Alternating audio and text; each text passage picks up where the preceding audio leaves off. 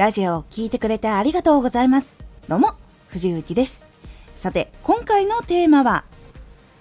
風景の一つを切り取ってみよう。目に見えている風景の一部分、こう、一つに絞った部分を切り取って、そこに注目することっていうのが大事になります。このラジオでは毎日19時に声優だった経験を活かして初心者でも発信上級者になれる情報を発信しています。それでは本編の方へ戻っていきましょ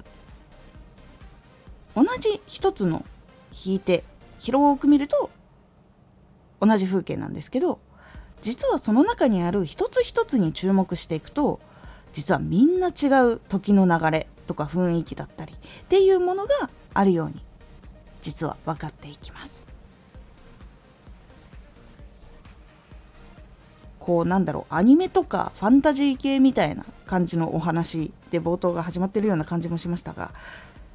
まあ、例えばなんですけど同じカフェの中にいる人でも一人一人どこに向かいたいのかとかどんな悩みがあるのかとかどんな過去があるのかっていうのは全然違う。店員さんも含めてみんな違う生き方をしています。なのでその1人とかもしくは2人に注目することで自分が感じた今までこうざっくり広く見ていた景色の中でたまたまその2人にピンポイントに注目した場合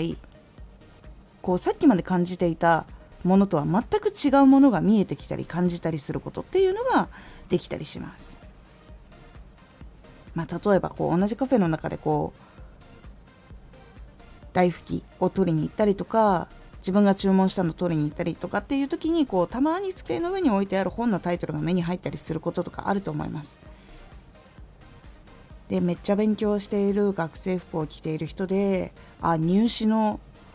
その対策本みたいなのが23冊置いてあったりとかっていうのが目に入ったりすることがあると思います。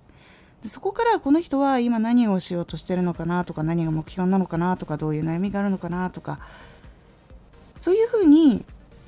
考えていくとその人を主人公として物語を作っていったりとかこうこういう学生さんで今こういうのをやっている人はこういうタイプの人が多いかなとかそういうところに役立っていきます。まあ、物語を作っていくとしたら現実的な悩みが見えてきたりとかトラウマとか夢目標人間関係とかいろんなことがイメージできてきます。こうして考えることができるっていうのは物語書く人も役に立つしあとはこう発信をしていく時の誰に届けるかっていうペルソナっていう過程のその目標にする人とかこう届ける人みたいなのを作る時にも非常に役に立ちます。そして他の人の生き方に触れることで学べることとか感じることとか自分が今の状況を見直すことができたりとか結構いろんな